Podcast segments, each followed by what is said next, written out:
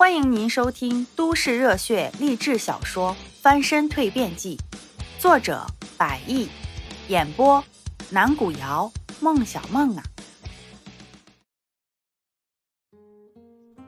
第十八回，诡计中，心里一直想着之前的那件事的他，在出中介的路上，也对自己周围没什么注意。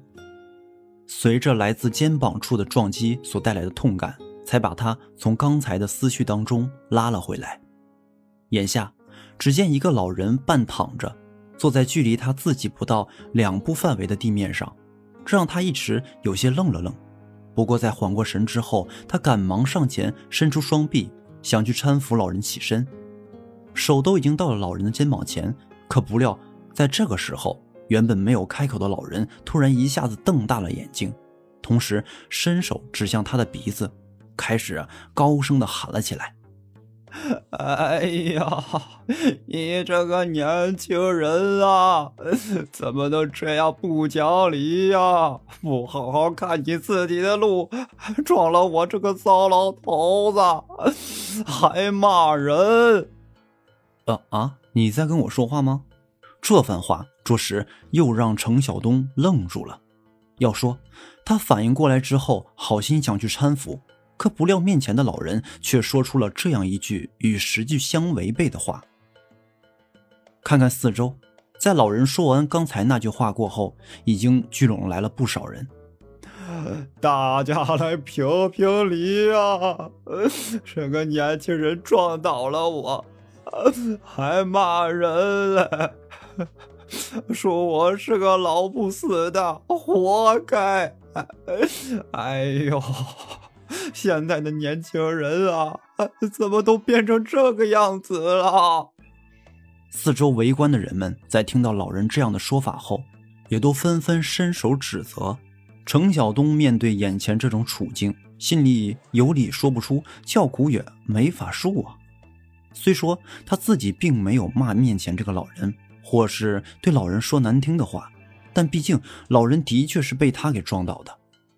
哎呦，我说你这人啊，还愣着干干啥呢？我说你啊，还不赶紧把老人给送医院去啊！年纪大了可不经这么一摔呀，兴许一下给摔骨折了呢。就是，哎，他怎么能这样？围观的路人纷纷对程晓东说道：“哎呦我的，赶紧带老人去医院好好瞧瞧吧。”无奈，迫于周围群众的舆论压力。程晓东也没有继续往下争辩什么，把老人扶起来之后，便伸手拦了辆出租车，向附近最近的一家医院赶去了。尽管之前这过程让他心里有一丝感觉到不对，下了车，进到医院门诊部挂了号回来，一路上没有怎么开口说过话的老人开始念叨了：“我要去上厕所。”哦。听到这话，程晓东对着老人点了点头。那正好，您去着，我去门口小卖店给您买瓶水。说完，刚想着动身，耳边又传来了老人的声音：“你没看到我腿脚不灵便吗？啊，之前还被你那么撞倒了。那您不是刚才说口口渴吗？你先扶我去厕厕所，然后再去买。哦哦，好好吧。”心里着实又是一阵无奈的感觉，不过没有办法，谁让他之前也确实是把人家老人给撞倒了呢？也是理亏在先，如果不理会的话，心里又觉得过意不去。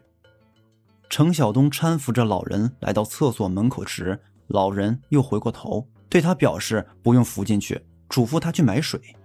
听完这话，虽然他又一次感觉到有些奇怪的味道，但是也没怎么去多想。在对老人点了点头之后，便反身向医院外的小杂货商店走去。之前因为老人在面前，当面不好说什么。不过现在不同了，走在这外面的路上，程晓东开始仔细的回想着之前发生的那一幕幕情形。从一开始，当他从那个中介出来之后，莫名其妙的就撞倒了这个老人，就觉得有些奇怪。想到这里，他不禁皱起了眉头。即便在那个时候，因为我在想事，但是那个老人不至于也没看路吧？一种很强烈的直觉，一个名词浮现在他的眼前。就在这时，心里正对着之前所发生的事情充满着不解与怀疑的时候，忽然感觉他自己的肩膀被人从身后拍了那么一下，而这个感觉也把程晓东这个思路给着实打断了。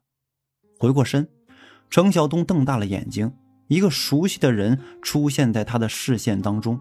出现在他眼前这个熟悉的人不是别人，正是何小静。只见。面前的他带着一脸微微幽怨的眼神看着他自己，而程晓东就在刚刚心里还在不解之前的那些事情，但当一见到他，心中那些许的疑云便瞬间的烟消云散了。为什么？还没等他开口，便听到面前的何小静首先发难了：“呃，什什么？不为为为什么？为什么不留一句话就离开？”何小静拧着眉看着他，继续往下说道：“你知不知道，你那么不打一声招呼便走了，我还以为你会出什么事情，我还心想你会不会去楼下买个什么东西，然后就回来了。可是结果呢？等了一天都没看见你人的影子，你是成心的吧？”呃，我我……听完这话，程晓东愣是一时间没有往下回答。对于何小静这个反应以及这番语气。他之前是完全没有料到的。要说之前程晓东对于能够碰到像他这样的人，本身就觉得是一件颇为难得的事情。且不同于金老先生那种长辈，在与他同辈当中有那样热心和爱心的人，在如今社会当中就已经很稀缺了，更不要说是一个物质方面颇为富足，还具有这样品质的人呢。因此。他把自己来到北京这边后，接连碰到金老先生以及何小静这样的人，当成了上天对他的一种眷顾，心中更是对这两个人抱有着十分感激的心情。而那天离开之前没有与他打招呼，也是因为程晓东眼见他依旧在睡梦当中，且程晓东当时也认为，茫茫人海，或许以后也不会再有机会与何小静见面了，却没有想到的是。仅仅经过了这么两天之后，两个人再度相遇，这不禁让他在诧异的同时也有些感叹：“说呀，怎么不说了？”面前何小静的声音再度传来，只见她依旧还是先前的那副表情，且越看越觉得这幽怨的意思愈发的加深加重。呃，说说说什么？见他这副看着自己的眼神。程晓东有些不知道该怎么往下说了。要说，大多数男人说话出现停顿，有些结结巴巴的这种情况时，基本上主要是以下两种情况当中：要么是你面对自己内心喜欢、暗恋的对象，要么就是面对长得漂亮的女人。显然，他是属于第二个情况。你是猪啊！何小静颇有些不满地看着他，稍稍提高了语调。当然是说你那天为什么不跟我打招呼就走啊？哦，我我我我我，程晓东看着他，怎么也不曾想到，对于他自己面前这位美女竟是这般的关心，这让他在心里不禁有些感觉到，毕竟一个人不会对身边每个人都会这般的关切吧？而他与何小静认识到现在也不过才两个星期左右的时间，就让何小静对他这般关心。在他离开后，焦虑不堪。在今天这意外的碰面情形下，这样的一种表现尤为明显。我我也是怕。他顿了顿，继续往下说道：“那天早上看你睡得挺香的，觉得打扰你不太好。”哦，是吗？何小静上下打量了他一番，眼神当中依旧带着些许的疑惑。那你就不知道给我留个纸条，让我安心？你那天那样悄悄的不打一声招呼就走掉了，你是诚心让我担心是吧？啊，没有，不是，不是。切，我看你就是，你就是故意的。哦，真的不是，真的不是。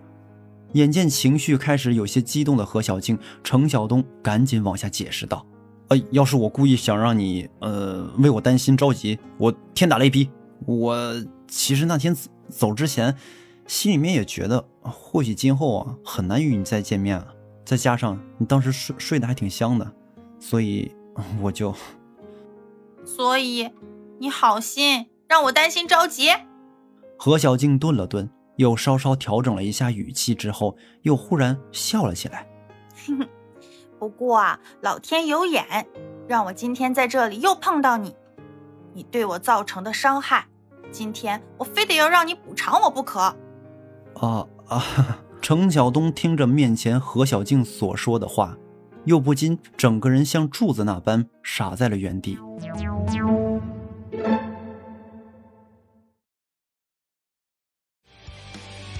本集已经播讲完毕，如果您喜欢，记得订阅专辑哦，下集故事等着你。